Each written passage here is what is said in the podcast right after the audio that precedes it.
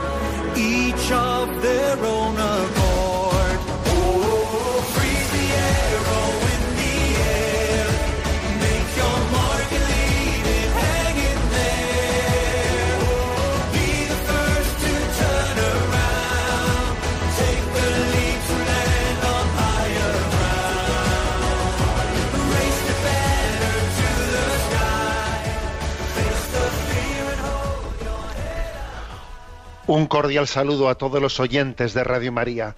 Un día más con la gracia del Señor. Nos disponemos a realizar este programa llamado Sexto Continente, que lunes y viernes de 8 a 9, a- de 8 a 9 de la mañana, una hora antes de las Islas Canarias, realicemos aquí en directo en Radio María España. Es un gozo muy grande ¿no? realizar este programa al día siguiente de haber renovado la consagración de España al Sagrado Corazón de Jesús. Ayer fue un día inolvidable, ayer 30 de junio, fue un día inolvidable en el que visualizamos eh, en aquella gran esplanada del Cerro de los Ángeles, en esa retransmisión magnífica que realizó Radio María y también fue emitido en directo por la segunda cadena de televisión española, eh, pues en esa gran imagen de un pueblo que se postra ante el Sagrado Corazón de Jesús, ante el Santísimo Sacramento, y se consagra y le dice, bueno, miramos al que hemos traspasado, sabiendo que nuestros pecados han traspasado el corazón de Cristo, pero sabiendo que esa herida, esa herida se ha convertido en fuente de salvación. Y entonces eh, tenemos una gran esperanza, porque los que allí estuvimos, eh, y los que, los que os unisteis espiritualmente y estabais allí espiritualmente en primera línea, que muchos de los que estáis escuchándome no estuvisteis físicamente, pero sin duda alguna, ¿no? Estuvisteis en primera línea espiritual formando parte de esa consagración, pues representábamos, llevábamos en nosotros como el canguro, ¿no? Como el canguro que lleva a sus crías ahí dentro de, bueno, pues nosotros así hicimos, ¿no? Hicimos de canguros así llevando a- al resto de nuestros hermanos dentro, ¿no? En nuestro seno y presentándolos al corazón de Jesús. Y bueno, yo os puedo decir, ¿no? Personalmente, pues que en ese momento al Señor yo le iba diciendo, te presento a estos, a los otros, a los otros, a los otros, se me pasaban por mi mente montones de personas, escenas, situaciones, y le decía, Señor, y la gran mayoría, yo en este momento no tengo capacidad de, de acordarme de todas, ¿no? Y sin embargo, tú eres capaz de, en tu, en tu divinidad, en tu corazón humano y divino, eres capaz de tenernos en cuenta a todos y a cada uno de una manera pues personal, ¿eh? personal, al mismo tiempo que no se te olvide ninguno.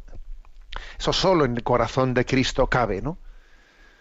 El que podamos tener cada uno un lugar especial y que al mismo tiempo nadie esté excluido. Eso solamente lo hace el corazón de Cristo. Realizamos esa, esa consagración que nos da una gran paz, ¿eh? nos da una gran paz diciendo, a ver, vete tú a saber los avatares de la historia, ¿no? Pero todo esto está en las manos de Dios, no se le escapa a Dios de sus manos. ¿eh? Lo que acontezca en mi vida, lo que acontezca en la historia, en nuestra vida social, a Dios no se le escapa de las manos. Tan importante estar cierto de tal, ¿eh? de esta afirmación.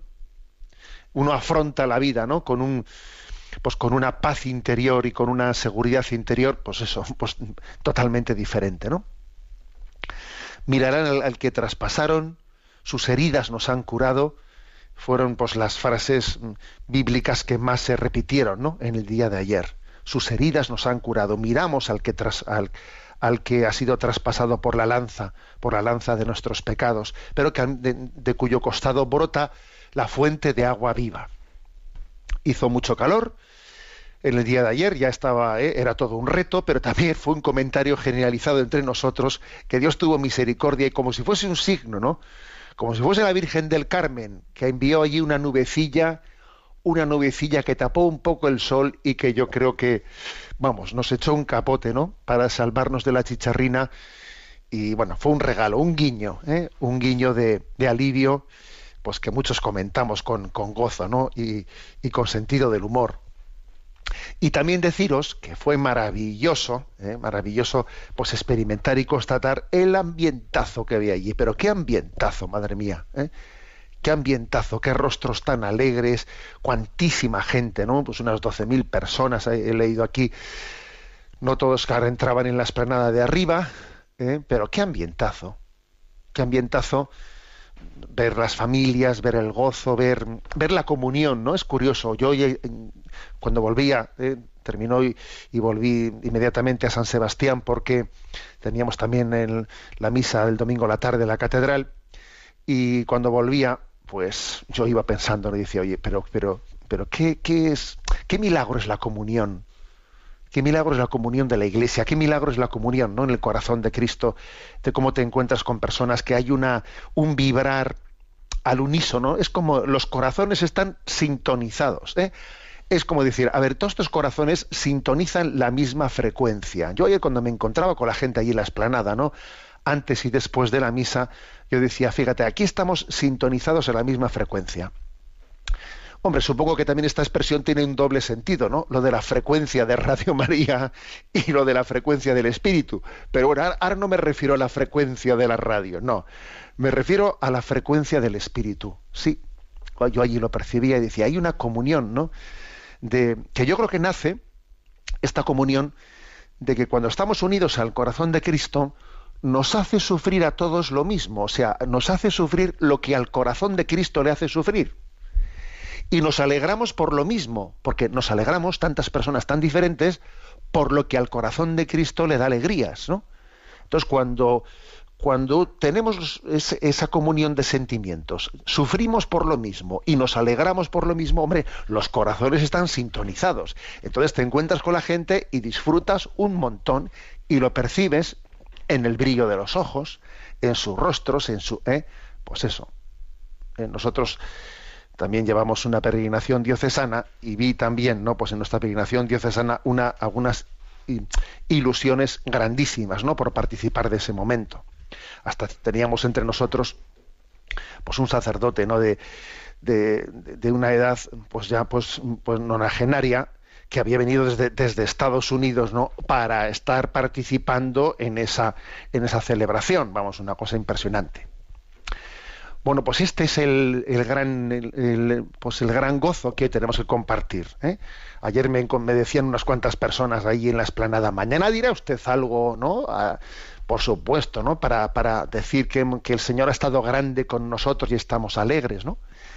Y al mismo tiempo tengo que añadir que este fin de semana ha sido un fin de semana pues muy sacerdotal, porque comenzando el viernes, Día del Sagrado Corazón, allí mismo, allí mismo en el Cerro de los Ángeles, con las ordenaciones de la diócesis de Getafe y también de otros sitios, ha habido ordenaciones sacerdotales y diaconales, pues entre el Día del Sagrado Corazón, entre el Día de San Pedro y San Pablo y entre ayer mismo domingo, pues en muchos lugares, ¿no? Ordenaciones en Valencia, ordenaciones también eh, ayer en Pamplona se ordenaron ¿eh? pues cinco sacerdotes y dos diáconos. Em, también en San Sebastián tuvimos tres ordenaciones diaconales el sábado. En Valencia ha habido diez ordenaciones. Bueno, la verdad es que ha sido un fin de semana pues muy gozoso en la Iglesia de España. A todos los, los nuevos ordenados, pues muchas felicidades, ¿no? Y mm, acordaros de una cosa, ¿eh? acordaros de que San Juan Pablo II, él declaró la solemnidad del Sagrado Corazón de Jesús como el Día Mundial, eh, como el Día de por la santificación, ¿no? El Día Mundial por la santificación de los sacerdotes. Que el Señor nos dé sacerdotes según el corazón de Cristo. Que nos dé ministros, que nos dé pastores según el corazón de Cristo en eso nos jugamos mucho. Y ahora me, dirijo a los sacerdotes, diáconos, seminaristas que me escuchan, a los consagrados que me escuchan, a todos los consagrados ¿eh? que me escuchan. En nuestra configuración con el corazón de Cristo, la Iglesia se lo juega todo, se, lo, se juega muchísimo. El pueblo de Dios tiene derecho a tener pastores conformes al corazón de Cristo. Tiene derecho a ello, porque nosotros tenemos, tenemos esa gran llamada, esa gran vocación, esa gran, ese gran deber, ¿no? de ser el corazón de Cristo ante el mundo. Luego, después de un fin de semana como este, ¿qué tenemos que decir? No, pues ¿qué vamos a decir, hombre? Pues ya ya os lo imagináis. Sagrado corazón de Jesús, en vos confío. Esa es nuestra gran jaculatoria en este día. Bueno, después de esta entradilla, recordar que Sexto Continente pues es un programa que tiene también eh, su presencia en redes sociales, eh, en Instagram y en Twitter con la cuenta arroba obispo munilla.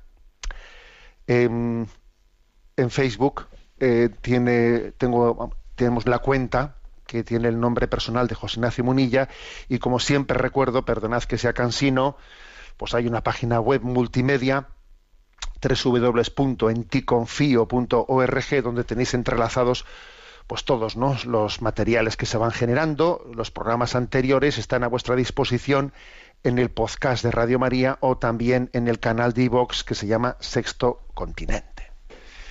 Bueno, vamos a darle gracias a Dios. No creo que hay una canción que en este momento podría podría recoger muy bien todo lo que ayer celebramos. ¿Y sabéis cuál puede, sabéis que, cuál es eh, el título de esta canción? Me basta. Me basta saber que lo hemos puesto todo en el corazón de Cristo. Con eso ya estoy tranquilo. Me basta saber, Jesús, que estás ahí, que, te que te lo hemos presentado todo y que todo está en tus manos. Me basta tu gracia, me basta confiar con ello. Con ello ya duermo tranquilo. Escuchamos esta canción.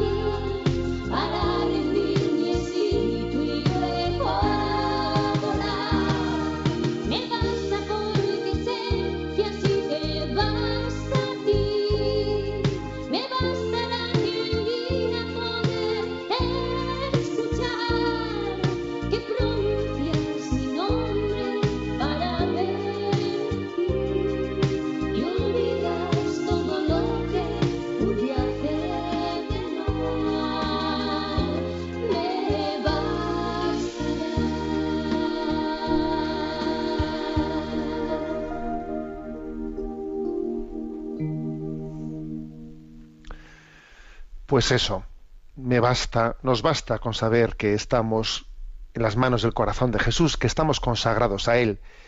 Nos basta con ello, es suficiente, más que eso no pedimos. Bien, tenemos nuestro rincón del DOCAT.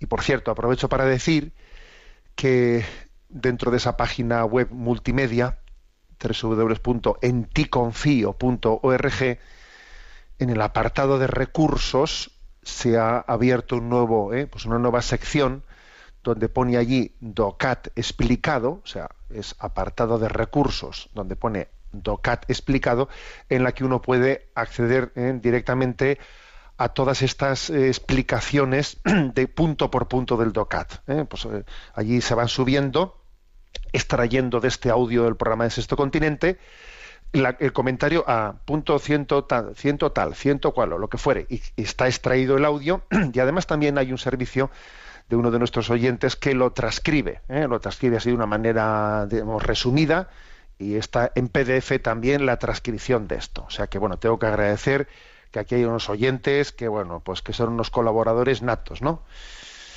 Bueno, eh, nos toca el punto 138. Pregunta.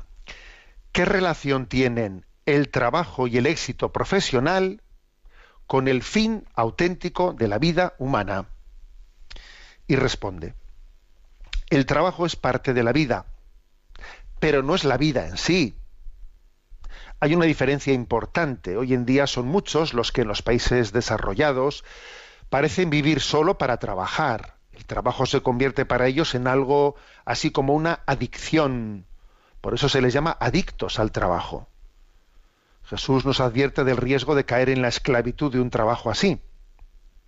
El perdón, el objetivo de la vida humana no es acumular dinero ni adquirir fama, sino alcanzar la vida eterna en Dios con la oración, el encuentro, el culto a Dios y una caridad activa. Solo el trabajo que se encuentra sometido a este fin es propio de la vida cristiana y no aquel que se convierte en un objetivo en sí mismo o el que empaña el auténtico fin de nuestra vida humana. En esta segunda manera el trabajo cobra una importancia equivocada. No obstante, hay mucha gente que tiene que desempeñar diferentes tareas y trabajar muy duro para poder alimentar a su familia. Haciéndolo en servicio de su familia, actúan en el sentido querido por Dios. Bueno, un punto este muy interesante, muy práctico, el 138, ¿no? Dice, el trabajo es parte de la vida, pero no es la vida en sí. Nosotros solemos decir, ¿no? a ver, se trabaja para vivir, pero no se vive para trabajar. Es una expresión que popularmente se, se utiliza mucho, ¿no? Está claro que el trabajo en nuestro contexto se puede convertir en una idolatría. Se puede convertir en una idolatría, yo creo que por dos caminos, ¿no? Por dos caminos. Uno es por la mm, por el afán del dinero, por afán del dinero de tener, tener, tener, tener. Y otro es, fijaros también, ojo con esto, por el camino del prestigio, que también puede ser tan eh, dañino como el del dinero. Eh, acordaros de que, fijaros, eh, entre esas tres tentaciones a las que el demonio le sometió a Jesús allí en el desierto, uno era la tentación del tener, ¿eh? todo esto te daré, todos estos reinos te daré si postrado me adoras, ¿no? La tentación del tener, del materialismo, ¿no? De la acumulación de los bienes, del dinero, sí. Pero ojo, que la otra, otra de las tres tentaciones era cuando eh, pues le sube eh, a Jesús al pináculo del templo y le dice, tírate de aquí, de aquí abajo, ¿no? Y que te cojan tus ángeles y que entres en Jerusalén aclamado por todo el mundo. Ojo, también el trabajo, o sea, otra de las tentaciones del trabajo es, puede ser la del prestigio, porque a veces en este momento, en esta sociedad tan competitiva, en determinados pues eh, mundos laborales, lo de ascender y ascender dentro del trabajo, he ascendido, ¿no? Y soy y tengo pues un prestigio un prestigio muy grande dentro de la empresa y todo el mundo sabe que es la persona resolutiva, la persona en la que confía el jefe y tal. Ojo, eso puede ser tan ¿eh? eso puede ser tan tentación como la del dinero, como idolatría. ¿eh? Hay muchas personas que tienen un problema de, no tener bien fundada su autoestima. Entonces, como no, no valoran en su vida lo que debieran de valorar, pues para sentirse importantes, para sentirse valoradas, para, para sentirse amadas, porque en el fondo todo el mundo mendigamos, mendigamos consideración y amor, pues ¿a qué recurren? Pues recurren al trabajo, ¿no? Yo allí soy alguien importante, ¿no? Allí, allí sí que me valoran, allí sí que soy necesario. Y venga, ¿no? Y venga. Es que mendigamos muchas cosas en la vida sin darnos cuenta. Somos mendigos muchas veces, ¿eh? Entonces, esto último que he dicho, porque lo, del, lo del dinero suele ser más evidente, ¿sabes? Es más difícil engañarse en materia de, la avaricia del dinero, ¿no? Pero en esto, en esto segundo, en esto de la avaricia, del prestigio, etcétera, o sea, de, buscar el prestigio, claro, como, lo hago, pues por ayudar a los demás, claro, es que al final tenemos que ser unos cuantos, ¿no? Los que resolvamos los problemas, ¿no? Como encima, ¿no? Pues estás, estás, mm, digamos, disfrazando, ¿no? Esa, esa búsqueda adictiva de, de, de tu prestigio, ¿no? La estás disfrazando del servicio a los demás, pues es más fácil autoengañarte, ¿no? Pero fijaros, eh, hay una cosa que es importante y es, por ejemplo, ¿no? A ver, en nuestra jerarquía de valores, ¿a qué le damos más importancia? ¿A tener prestigio o a ser competente? Tú imagínate, ¿no? Que tú tuvieses que en tu trabajo, en una situación determinada, que hacer una elección, ¿no?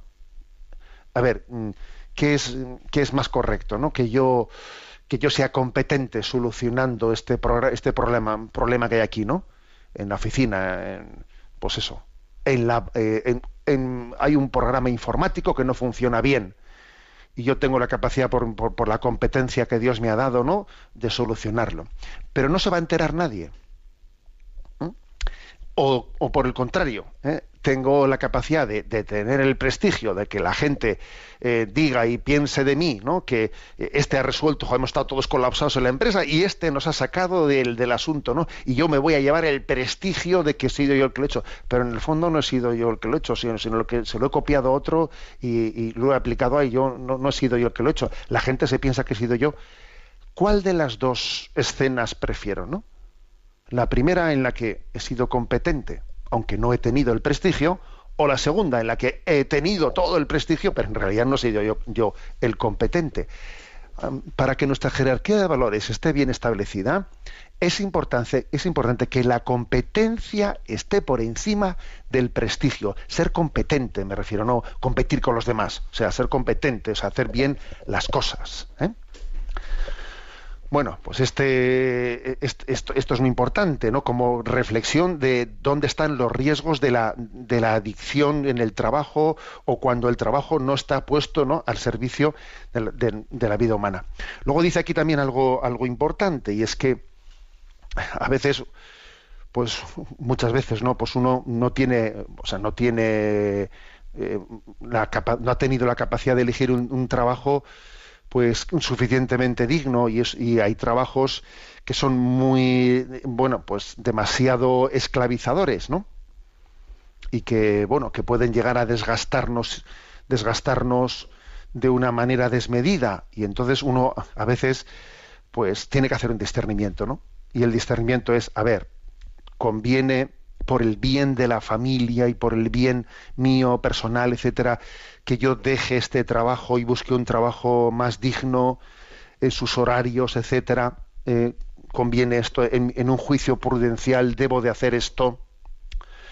Pero por el contrario dice uno, pero ojo, es que no me, no, me lo puedo permitir porque no tengo otra alternativa, me podría quedar sin trabajo y obviamente la familia tiene que salir adelante, luego tengo que asumir, por lo menos ahora momentáneamente tengo que asumir este trabajo que aunque me cause un desgaste, entiendo que tengo que asumirlo para sacar adelante a la familia y bueno, y, lo que tiene ese trabajo pues, de, de, indigno, lo ofrezco, lo abrazo y, lo ofrezco al Señor por mi familia. este tipo de discernimiento que estoy diciendo ahora, estoy seguro que muchos en vuestra vida eh, pues lo habéis vivido. Y no es un discernimiento fácil, eh, no es un discernimiento fácil, pero yo creo que en, estas, en este tipo de situaciones lo importante es que se disciernan buscando el bien objetivo y no se disciernan como una reacción ante mi quemada interior. Si estoy quemado interiormente, pim pam hago esto. Ojo, cuando se discierne desde una quemada interior, mal asunto. ¿eh? Hay que intentar, bueno, pues ponernos en paz en la presencia de Dios, ver pros y contras, ver si, ¿eh? si es proporcional, si puedo esperar, si tengo alternativas, si no las tengo, ¿eh? para poder discernir, ¿no? Porque es verdad que, es importante que, el trabajo esté puesto al integrado en el fin último de la vida, ¿no? Que como dice el fin último de la vida, pues es, pues es crecer en nuestra vida, vivir en la comunión de la familia, prepararnos y madurarnos para, eh, unirnos a Dios. Y no todos los trabajos ¿no? ayudan igualmente para cumplir esta finalidad de la vida. ¿eh? Y ese discernimiento, pues obviamente es importante realizarlo. Bien, hasta aquí este comentario al punto 138. Bueno, voy a otra sección del programa. Eh, habíamos comenzado, eh, pues, también una sección sobre las leyendas negras de la Iglesia. Leyendas negras de la Iglesia, en, referencia a un libro de Vittorio Messori que tiene ese título, Leyendas negras de la Iglesia. Bueno, sobre qué tipo de eh, a veces no de, manipulaciones se han realizado en la lectura de la historia para hacer pues una deformación para hacer determinadas acusaciones injustas a, a la Iglesia, ¿no? Y hemos, hemos hecho una serie de cuatro, de, cuatro programas sobre la evangelización de América, ¿eh? pues falsas acusaciones que se les ha hecho, se le, se le ha achacado la Iglesia sobre la evangelización de América, han sido cuatro, ¿no? Pues pequeños comentarios que los tenéis ahí en, en la página web extraídos, ¿no? De, de este audio también de Sexto Continente los tenéis en la página enticonfío.org en el apartado Últimas Píldoras. ¿eh? Bueno, pero vamos a, vamos a comenzar otra pequeña serie, ¿eh? que es la de la Revolución Francesa y la Iglesia. ¿eh? Porque hay que decir que otro de los temas, ¿no? Otro de los temas que ha sido también recurrente a la hora de achacarle en la Iglesia por su historia, que la Iglesia no, ha sabido estar pues, a la altura de los tiempos históricos, pues es la, acusación de que la Iglesia ah, estuvo en contra de la modernidad, eh, de la modernidad que se inició en la Revolución Francesa. Allí la Revolución Francesa, pues, tuvo, mm, proclamó unos unos principios inmortales, ¿no? La Declaración Universal la Declaración de los Derechos Humanos, que fue como el inicio ¿no? de la Declaración Universal de las Naciones Unidas en el siglo XX y, y entonces pues la Iglesia en vez de haber estado, ¿no? en vez de haber estado a la altura de los tiempos, de haberse sumado a ese carro, de la Declaración de los Derechos del Hombre, pues entonces la Iglesia se enfrentó, ¿no? Se enfrentó contra lo que era el inicio de la democracia, la Revolución Francesa, la de que todos somos iguales, eh, todos los ciudadanos son iguales. La Iglesia allí estuvo en contra, pues eso, ¿no? de los derechos del hombre, de la democracia y patatín y patatán, ¿no? Y la Iglesia pues estaba, eh, pues formaba parte mm, de las oligarquías, de, de las, digamos, monarquías que eran guillotina, guillotinadas por el pueblo, ¿no? Bueno, esa ha sido también otra imagen, digamos, ¿no? Otra caricatura contra la Iglesia Católica que se ha, ¿eh? que se ha mm, difundido mucho y al mismo tiempo esto suele ir de la mano de una visión de entender, bueno, la Iglesia lo que tiene que hacer es, eh, pues, ¿qué, es la Iglesia? Una auténtica Iglesia es una Iglesia pues que, que, entiende que el Evangelio pues no es más que una declaración de los derechos humanos, ¿no? En el fondo, ¿qué son los, eh, ¿qué son los Evangelios? Pues eso, una declaración de los derechos humanos. Bueno, esta es, digamos, un poco, eh, la, así dicho de una manera resumida, la caricatura que, que está en el pensar contemporáneo. Bueno, lo primero, digamos una cosa, ¿eh? que hay que ver, una manera de empezar a rebatir esto, es recordarnos como unas revoluciones suelen, eh, las revoluciones suelen ir unas contra las otras, porque cuando vino la revolución marxista, ¿eh? la revolución marxista de inicios del siglo XX, lo primero que hizo fue vamos, denigrar totalmente de esa revolución francesa, por considerarla pues una revolución burguesa, por considerar que aquellos derechos del hombre eran derechos puramente formales, una libertad ilusoria, que vendían humo en beneficio de la, de la clase burguesa. Entonces, no, no, la revolución marxista es así, que iba a ser la de eh, pues la revolución de verdad, ¿no? En la que iban a ser pues, las clases obreras, el proletariado y no la burguesía, la que verdaderamente eh, pues diese la vuelta a la tortilla, ¿no? O sea, es curioso cómo las revoluciones se suelen devorar unas a las otras, ¿sabes? ¿Eh? Esto suele ser así. Entonces, lo de la, revolución, eh, la revolución marxista fue, se, levantó contra la liberté, egalité y fraternité. Eh. Unas se devoran a las otras. Bueno, dicho esto, que, tiene su tiene su importancia, yo creo que nosotros tenemos que entender que, que vivimos en unos vivimos sostenidos, ¿no? El cristianismo el cristianismo tiene dos mil años y estas revoluciones son como quien dice de ayer, de ayer o de, o de antes de ayer, vamos, ¿no? Y, y me hace gracia, ¿no? Me hace gracia que, que Vittorio Messori, cuando habla de ese tema, trae a colación una, eh, pues lo que fue un, un lema, el que ha sido un lema de la cartuja. No sé si conocéis que hay un lema de la cartuja que dice, ¿no? Eh, bueno, no lo voy a decir en latín porque eh, dice en castellano, em, la cartuja nunca reformada, ya que nunca fue deformada. ¿eh?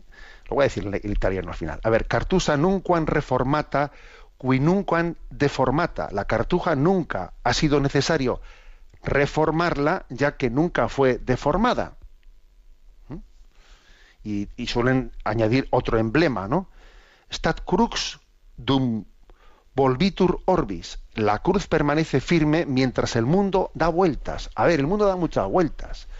Hoy las cosas se ven así, mañana pasan de moda. Eh, a ver, eh, recuerdo una expresión de la película El hombre, Un hombre para la eternidad, que es un peliculón. Eh. Para quien no haya visto esa película, es un peliculón, Un hombre para la eternidad.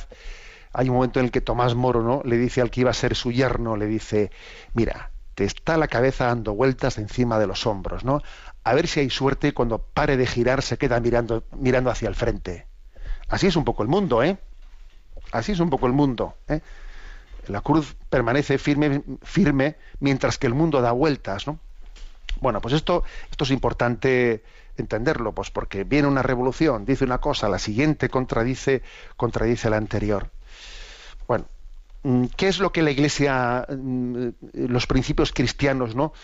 afirman desde digamos con más allá del devenir de los tiempos.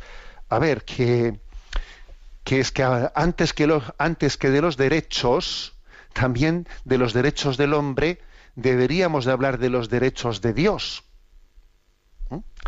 Y que la palabra derecho es una palabra que, que, no existe en el latín clásico, es una palabra nueva. ¿eh?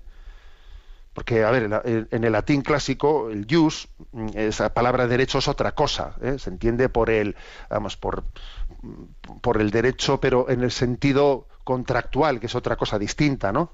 La palabra derecho en el sentido moderno es bastante reciente. Algunos dicen que tuvo su origen en el siglo XVI o XVII, ¿no?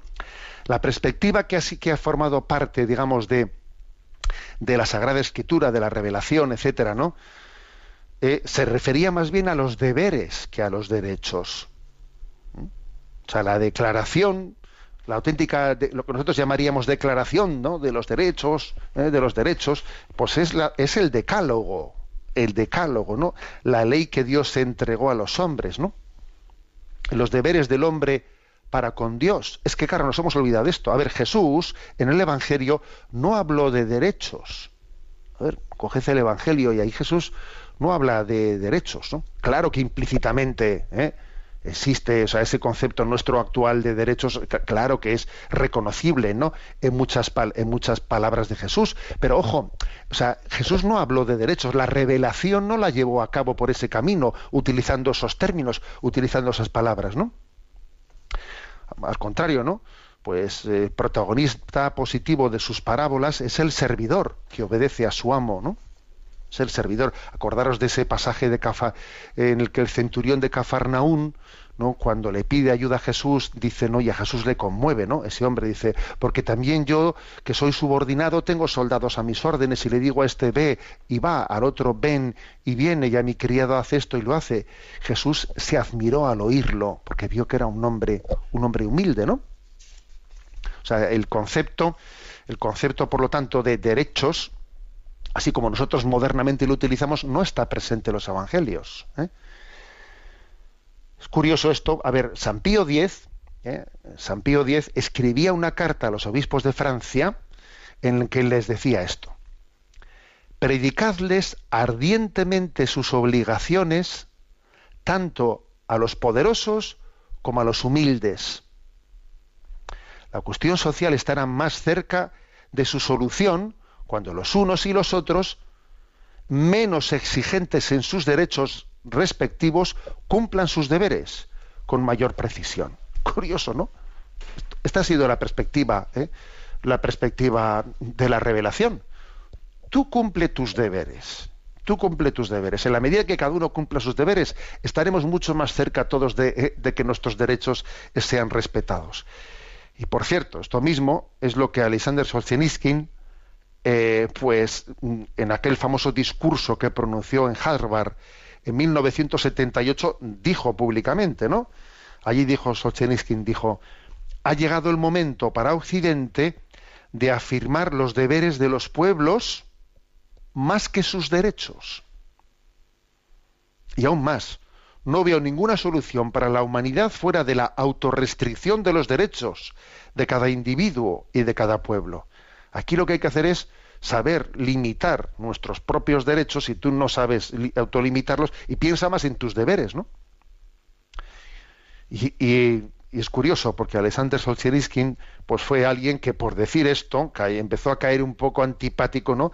en la inteligencia occidental.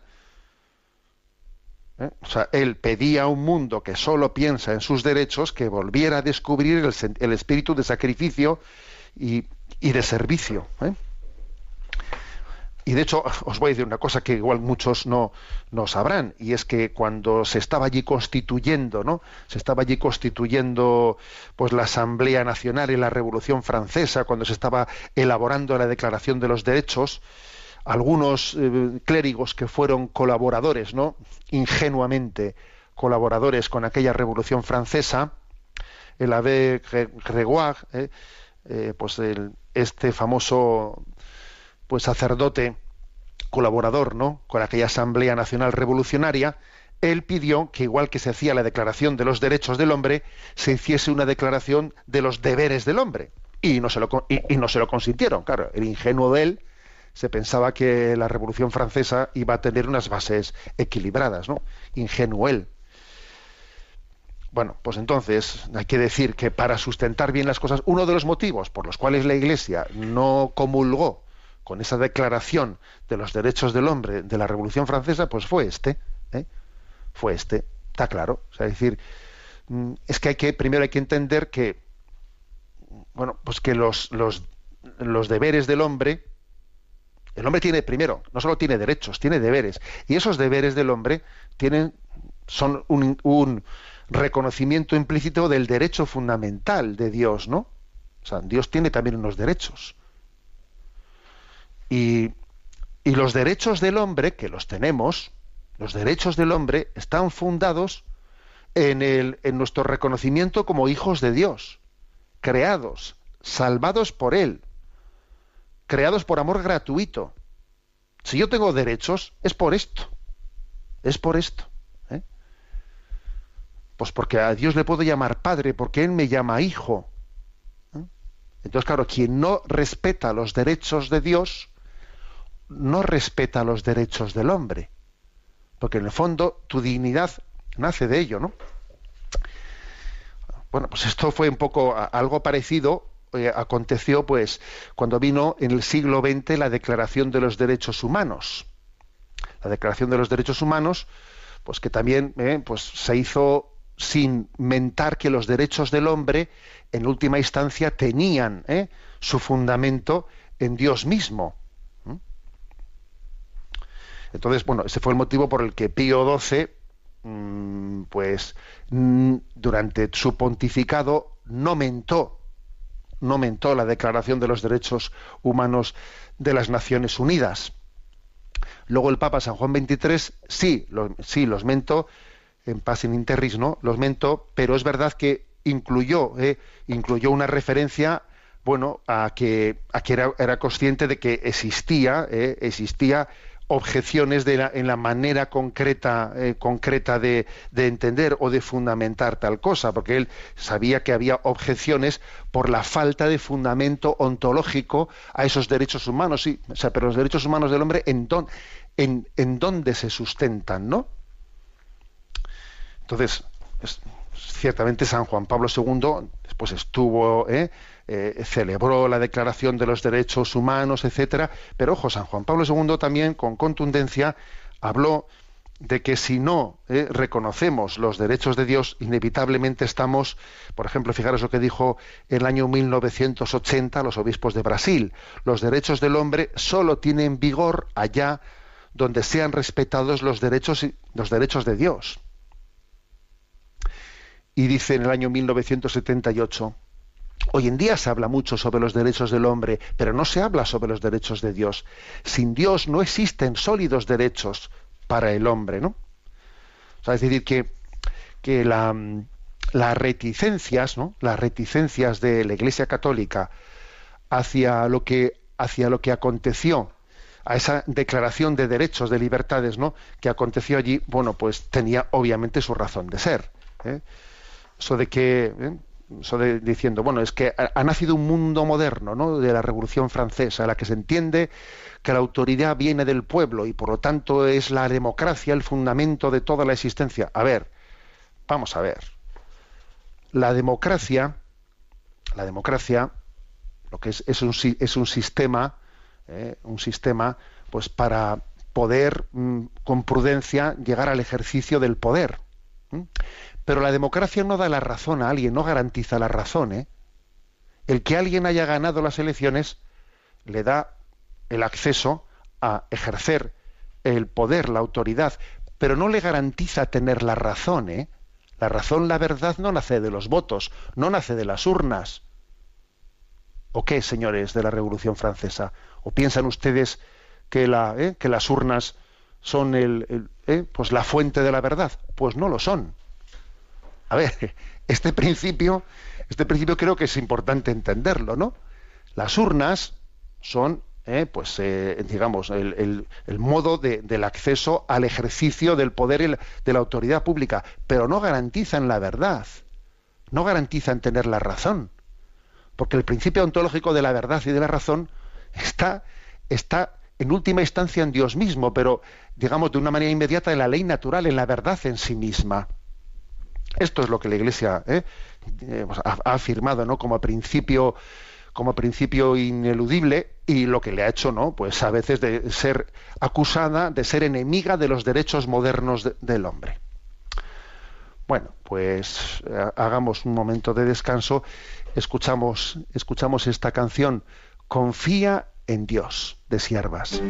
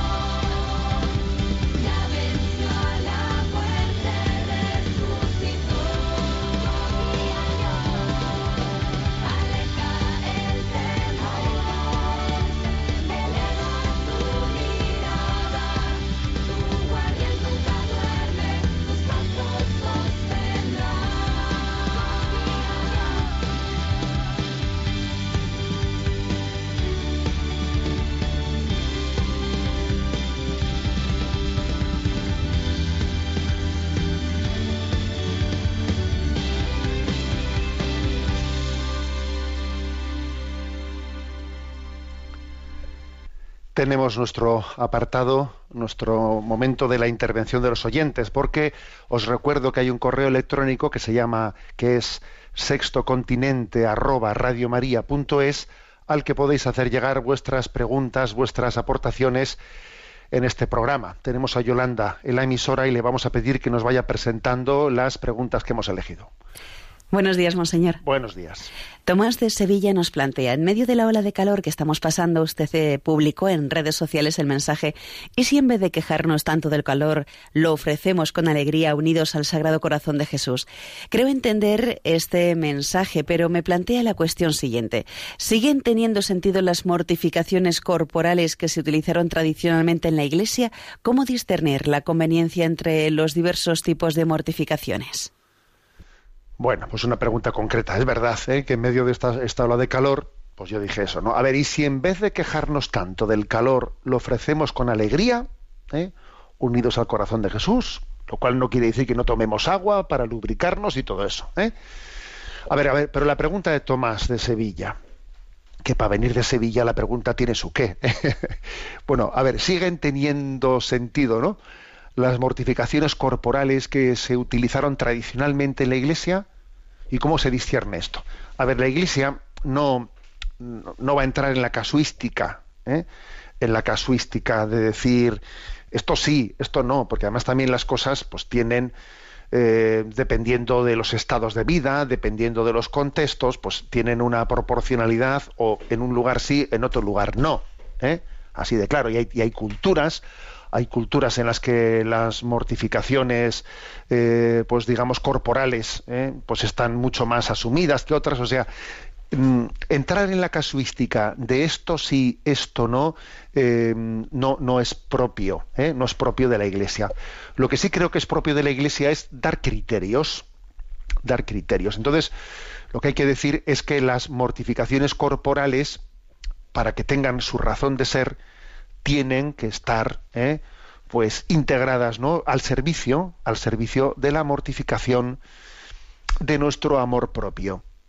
Porque aquí lo importante es mortificar nuestro amor propio y, buscar un corazón humilde, ¿no? Humilde, eso es lo principal. Entonces, si las mortificaciones corporales no están integradas en eso, a ver, hay que rediseñar el asunto. A ver, que alguien, ¿eh? Que alguien esté, pues eso, eh, yo dije eso de, por ejemplo, y si en vez de quejarnos tanto del calor, lo ofrecemos con alegría. ¿Por qué? Pues porque, a para empezar, las mortificaciones que más valen no son las que uno elige, uno elige libre y voluntariamente, sino las que son la aceptación de algo que me está mortificando y que yo tengo que elegir entre, bueno, pues asumirlo a regañadientes de mala manera y amargado, eh, a, acogerlo y abrazarlo con confianza y con alegría, haciendo de ello, pues mira, pues lo quiero, lo acepto y lo ofrezco. Estas, este tipo de, de, mortificaciones son las que más valen, sin duda alguna. ¿eh?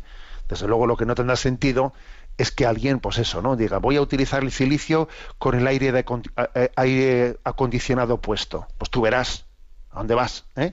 O sea, pues comienza un poco, ¿no? Pues oye, pues por asumir el, el calor y lo que sea.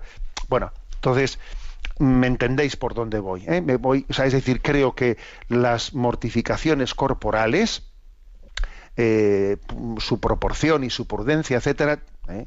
tienen que ser puestas, o sea, integradas en la mortificación de nuestro espíritu, de nuestro amor propio, que es la mortificación principal, la mortificación de nuestras tristezas, de nuestros desánimos, de nuestras desesperanzas, la mortificación de nuestro estado de ánimo, es la mortificación principal, la más agradable ¿eh? al corazón de Jesús. Adelante con la siguiente consulta. Una oyente llamada Teresa nos comenta, buenos días, estoy sirviendo en la iglesia y solo encuentro sequedad y falta de caridad en el sacerdote que es el que lleva la parroquia. Al hablar contigo no hay ni un ápice de amabilidad, no te da confianza para comunicarte con él, o sea que se te hace muy difícil creer que ahí pueda haber algo de Dios y te dan ganas de dejarlo todo. También he sentido el rechazo de unas personas consagradas a las cuales quería unirme y por mi pasado al ser una persona convertida de corazón me rechazaron cuando antes de conocerlo querían que me uniera a ellos. En fin, viendo todo esto tienes que tener una fe muy fuerte para no desanimarte y seguir confiando en que esa iglesia es la que el Señor fundó. Entiendo a la gente que no quiera saber nada. Bueno, vamos a ver. Lo primero que yo diría. Eh, obviamente nuestro programa no puede, tiene que renunciar eh, a dar un, un consejo mm, a un caso particular. ¿Eh? porque para poder dar consejo a un caso particular habría que conocerlo pues con mucho detalle y obviamente pues cuando un oyente no plantea pues algo como esto es imposible cotejarlo sin conocerle personalmente sin escuchar también otras versiones etcétera o sea que yo no no puedo ni debo ¿eh? ni debo pretender dar dar un criterio una solución a ese caso concreto ¿no? que, que este oyente plantea pero aquí lo importante es que esta pregunta sirva para iluminación de todos sirva para iluminación de todos. Y yo me atrevería a decir ¿eh? que cuando tenemos en nuestra vida un, un tipo de discurso tan digamos, todo el mundo está contra mí, nadie me comprende, nadie me entiende, es que yo, el problema es que yo fui una persona convertida y entonces al convertirme me rechazaron. A ver, ojo, ojo. Tenemos que tener la capacidad de que pudiera, o sea, tengamos la capacidad de observarnos a nosotros mismos y tener la conciencia de que estamos siendo tentados cuando vemos ¿no? que todos los demás no nos entienden, todo demás, todos los demás nos rechazan, nadie me entiende. A ver, ¿no tendré yo un problema dentro de mí? Esa, esa, esa, sensación que tengo de que soy continuamente rechazado, no soy entendido, etcétera. A ver, eso verdaderamente es así. No seré yo el que tengo una sensibilidad herida, a flor de piel, que las cosas que me dicen eh, las, las, interpreto siempre a mal, que tiendo a ser muy posesivo de las cosas, que las cosas o, o, son como yo las veo, o si no las reviento sin darme cuenta. A ver, no estará aconteciendo eso en mí. Yo creo que eh, este ponernos en duda a nosotros mismos es muy sano espiritualmente. Es muy sano el que uno tenga la proclividad, la prontitud de decir, no, no voy a dar por válida este juicio tan negativo que yo hago de la realidad. No seré yo el que, el que más bien tiendo a estar quemado. No seré yo el que tengo una hipersensibilidad herida. ¿eh? Y entonces veo zarpazos en la gente enseguida, ¿no? Esto es un principio muy sano espiritualmente. ¿eh? Entonces creo que, a ver, esto es importante. Como digo, a ver, yo no, ¿eh? no entro en concreto en este caso, en el caso, porque claro, ¿cómo voy a entrarlo si no lo conozco? Pero por la manera de describir esta consulta, yo diría aquel a quien se sienta identificado con palabras de este estilo, de este estilo y de esta forma de expresión, cuidado, ¿eh? Con que nos veamos como las víctimas del mundo, nadie me entiende, nadie me comprende. A ver, que detrás de esos discursos muchas veces hay corazones heridos que tienen una sensibilidad pues que está pues, pues muy afectada y no tienen una, una, una imagen ecuánime de la realidad. ¿eh? Bueno, tenemos el tiempo cumplido. La bendición de Dios Todopoderoso, Padre, Hijo y Espíritu Santo descienda sobre vosotros. Alabado sea Jesucristo.